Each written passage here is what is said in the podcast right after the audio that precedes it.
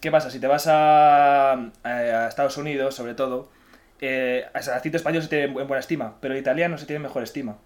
¿Qué pasa? Que, simplemente está embotellado en Italia, pero realmente es acento español.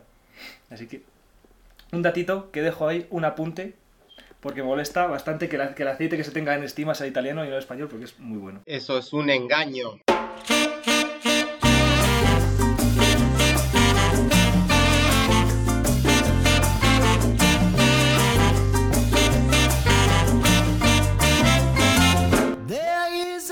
La bienvenida a Etimólogos y esperamos que estés con las pilas cargadas porque hoy traemos desde Buenos Aires, Argentina, al grandísimo Alejo Magariños. Hola, ¿cómo están? Alejo, yo siempre lo presento como mi primo, no es exactamente mi primo. No sabemos exactamente qué somos, pero algo así como primos. Algo así como primos. Eh, vive en Argentina, en Buenos Aires. ¿Afincado en Argentina? Afincado. Traductor. Y si te quieres presentar brevemente a, la numerosa audiencia de Timónogos. Bueno, hola, yo soy la suerte de primo de Santi, eh, argentino, de madre búlgara, así que ya ahí tengo una mezcla también de los idiomas y de ahí también ya vengo con interés por la etimología. Eh, y además soy traductor, me dedico a los idiomas, así que me interesó cuando me propusieron este encuentro. ¿Y qué, a qué idiomas traduces? Eh, trabajo más que nada con inglés y portugués, obviamente también con español. ¿Y en qué contextos? Si se puede preguntar.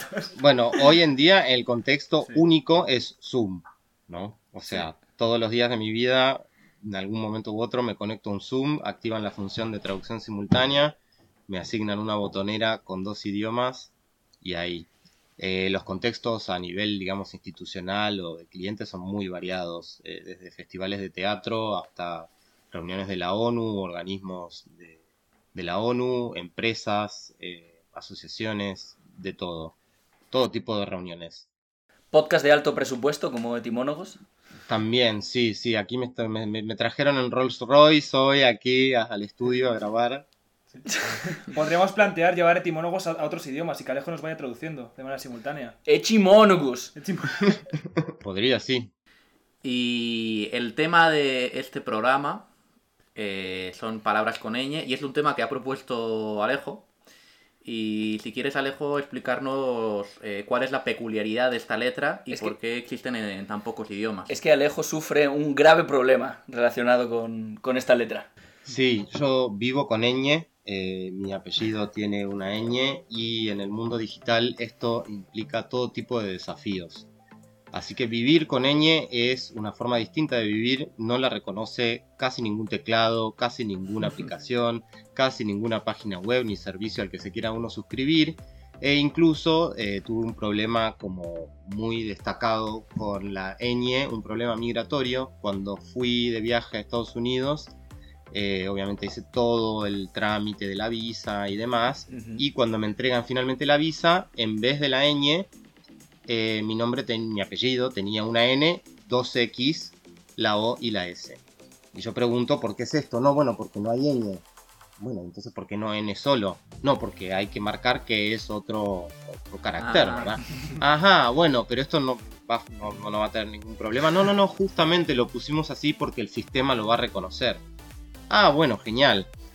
Fui, eh, hice las valijas, me fui de viaje. Cuando aterrizo en Nueva York, había un sistema de escaneo automático de pasaportes, ¿verdad? Eh, no era como los de hoy, era un poco más primitivo, pero estaba ahí en el medio de la sala de, de, retirada de valijas. Antes de salir uno tenía que hacer ese escaneo. Pongo mi pasaporte en la maquinola y empieza a sonar una alarma que, no sé, era como una especie de alarma de incendio más con mi cara eh, bien mediterránea.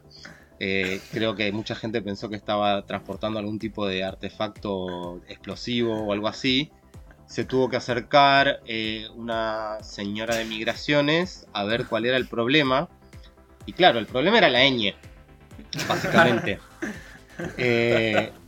Y nada, eh, no podíamos hacerlo funcionar, probaba con la N, probaba, bueno, cuestión que estuve como un buen rato ahí y la gente agolpada al alrededor porque querían usar la máquina. Y la pobre señora tampoco sabía cómo resolver el problema de la ñ, hasta que finalmente alguien vino del servicio técnico, no sé qué, cómo fue, que finalmente resolvieron el problema, nunca supe cómo, pero no fue con la ñ.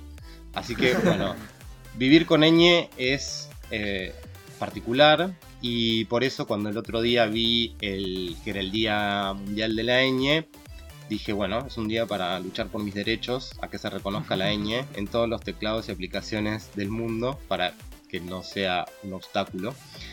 Y la ñ es una, una letra que, eh, bueno, es obviamente de origen español, pero eh, también está utilizada en otros idiomas, eh, idiomas aborígenes de Sudamérica, que no tenían alfabeto escrito y a través de la conquista española y el proceso de hibridación cultural adoptaron la ñ cuando empezaron a transliterar los sonidos de esos idiomas a un idioma escrito. Entonces el guaraní, por ejemplo, es el idioma más extendido después del español que usa la E. Interesante. Y tú antes también comentabas, eh, Santi, cómo nació esta letra o de dónde, de qué derivó, ¿no? Sí, según lo que he leído, el origen primitivo de la ñ eran dos n's que se escribían una después de la otra y los monjes, que eran los que, los que dominaban la escritura en la Edad Media, por lo visto eran un poco vagos, entonces idearon maneras de, acortar o de, escribir de forma más sintética y colocaron al principio la n más pequeña encima de la n y eso fue evolucionando a... Tampoco acortaban mucho, ¿no? Porque siguen haciendo dos N's. Bueno, pero más pequeñita. Ahorrabas un poco de tinta. Era creo que también un tema del uso del papel, ¿no? Como que el papel era un bien escaso y caro, entonces en vez de dos caracteres eran el tamaño de uno dirías que era, era, la misma gente de, las glosas, que hacía como chuletitas, ¿no? Había dos glosas, ¿no? Machetitos. Pero yo, yo no sé por qué solo las glosas eran en castellano. ¿No? Porque el otro era en latín. Ya, ya, pero quiero decir que tampoco... ¿Por qué?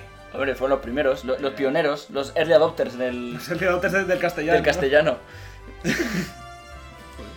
bueno. Glosas silences y emilianenses. Bueno, si hay una palabra que contundente y inapelablemente lleva la ñ. ¿Cuál es, Nacho? España. Ahora que suena el himno de fondo o algo.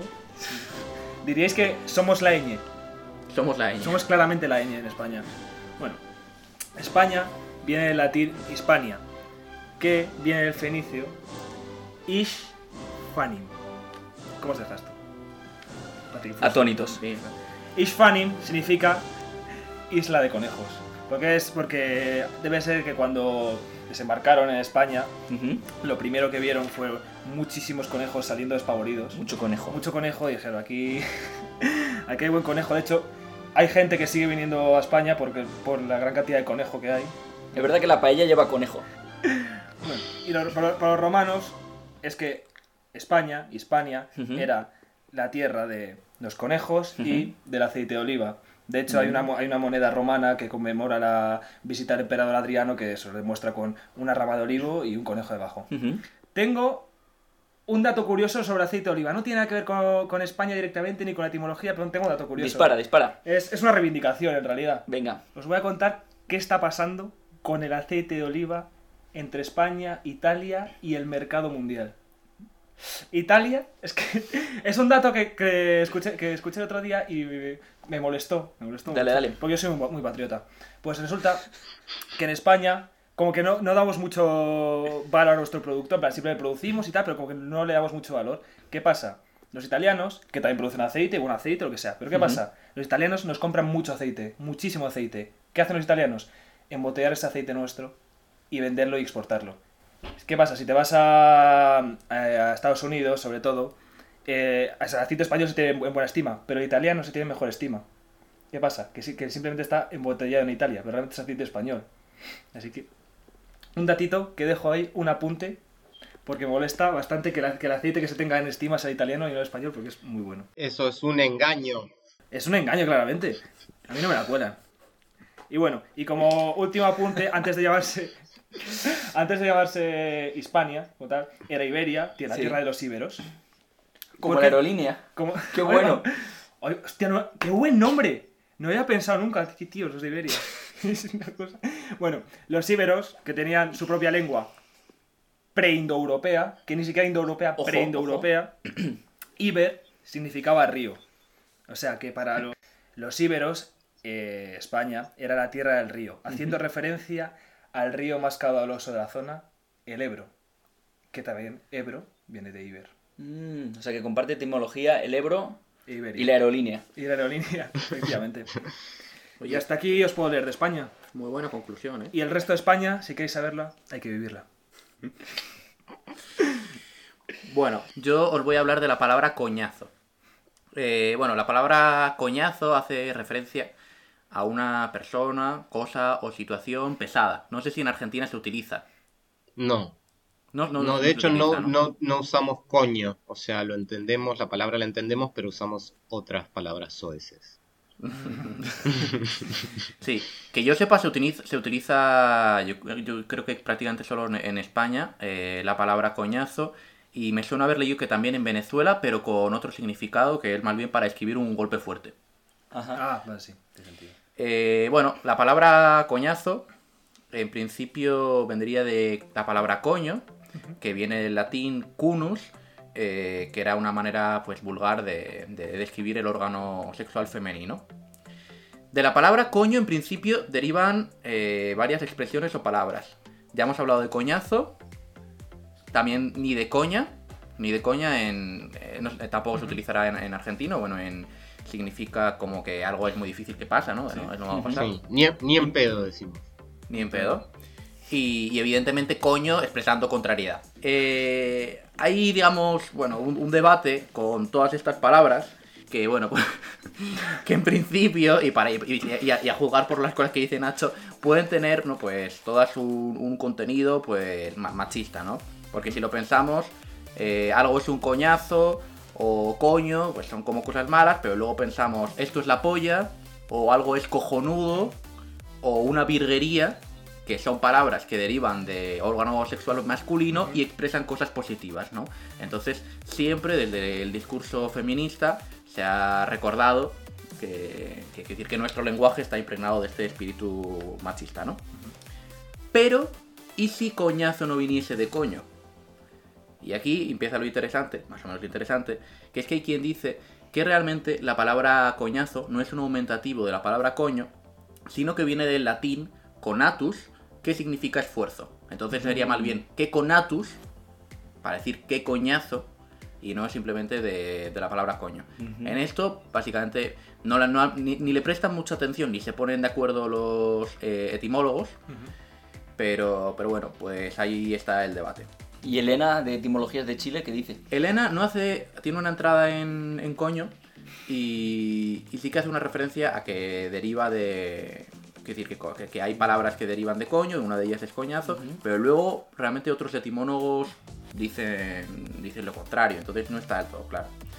Pero bueno, yo lo que, a lo que iba a concluir es que efectivamente está este debate feminista de que el lenguaje está lleno de, de tal, pero que luego hay un montón de palabras eh, dentro del castellano y expresiones que derivan del órgano sexual masculino y que son también terribles. Porque yo, por, ejemplo, puedo decir y una polla, y un pene, soplapollez, Ujú. esto es una chorrada, Chorrada, es buena.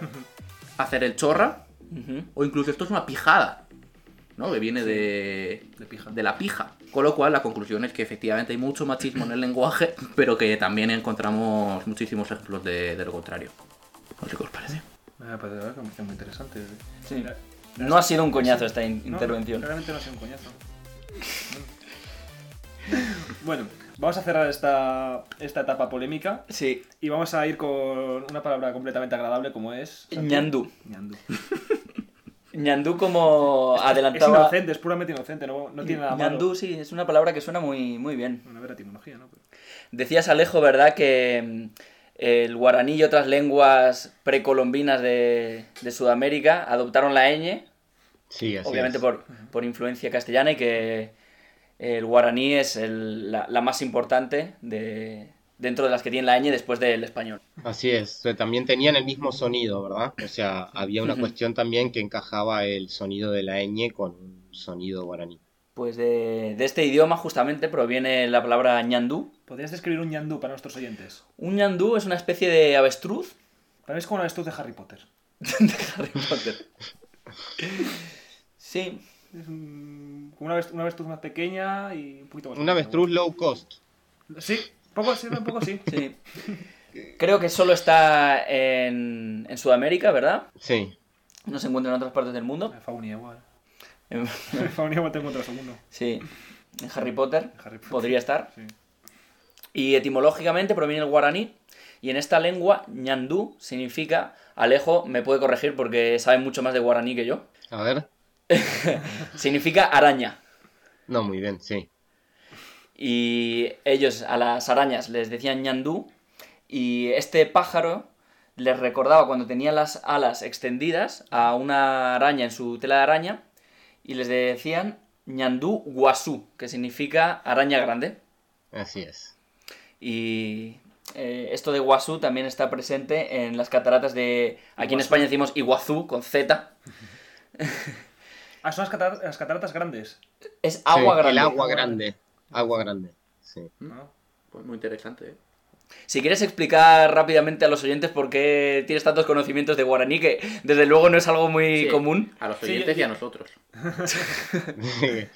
Eh, no, me interesó particularmente. O sea, es un idioma que igual eh, está muy presente aquí, ¿no? Eh, no solo porque hay partes de Argentina donde se habla actualmente, sino también que hay mucha inmigración en Buenos Aires, de Paraguay y del norte de Argentina, donde se habla el guaraní. Y es algo muy común escuchar guaraní aquí.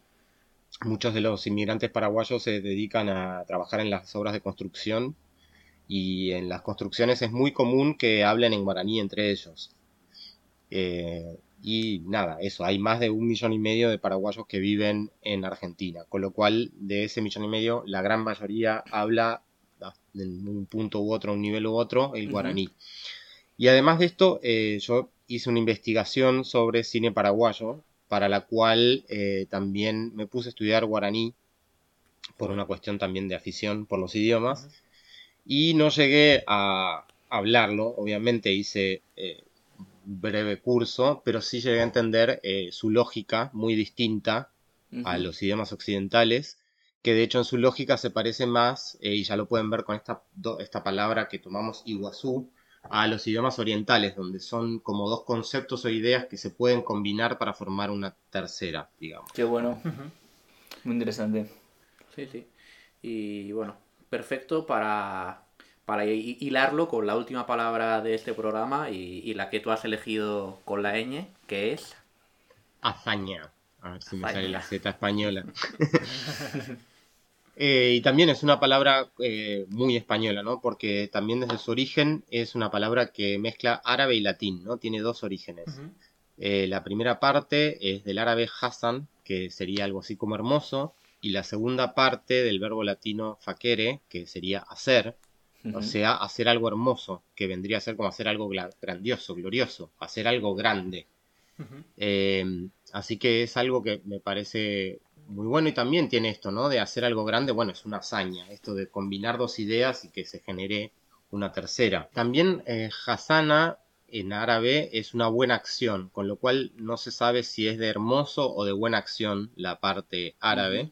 Y a veces en las formas más antiguas, o en el portugués, por ejemplo, hacer es fazer. Eh, la H es una F. Sí. Así que por eso también es como que no, no se sabe cuánta influencia tiene del latín y cuánta del árabe, pero se sabe que están esas dos ideas. Es una palabra que me gusta mucho también por la, la connotación que tiene, ¿no? Una hazaña, hacer una hazaña. Sí, sí, Eh, también uno lo dice bonita. como, como un poco me recuerda a lo de coñazo, pero por la, por, por la apuesta, ¿no? Como eh, hice una hazaña, no, fue una hazaña, y nosotros lo decimos también mucho. No, una hazaña, como algo que fue épico. Sí, sí, sí, sí. Totalmente. Pero es verdad que ya, ya se registran pocas hazañas, ¿eh? Ya... ¿Recordáis, ¿recordáis Pues, alguna vuestra yo, última hazaña? Yo, yo, yo, en cambio estoy, estoy en desacuerdo. Ahora, como que con mucha frecuencia en todos los deportes y tal, siempre se busca el récord, ¿no? Estamos Sí. casi un poquito obsesionados con el récord, con la hazaña. Igual lo que tú dices, que más bien que no, no- se habla de hazaña, pero no hay verdaderas hazañas Claro. en un sentido épico. Igual, no sé. Abogamos porque se recupere una verdadera hazaña. Sí. Yo creo que sí. Pues de nuevo hemos traído un invitado que sabía mucho más que nosotros, así que en ese sentido continuamos con la tradición de este programa. Y... Va a ser una hazaña encontrar a alguien que sepa menos. Va a ser, eso sí. Eso sí que sería una hazaña. Y nada, Alejo, que muchísimas gracias por, por haber sacado un ratillo para grabar el programa y, y que ha sido muy interesante todo, con, con mucho rigor y con mucha precisión. Yo creo que ha sido un buen programa, porque han salido como cuatro, cuatro palabras, pero las cuatro como- han sido muy interesantes realmente. Sí, me, me ha gustado. Tenía, tenía mis dudas con la ñ, pero eh, buena letra. La ñ siempre No- genera dudas, ese es el tema. Genial, Alejo. Pues te mandamos un fuerte abrazo desde España. Y a nuestros oyentes, nos vemos la semana que viene. Adiós. Vale, saludos desde Argentina. Step inside to take a ride like you never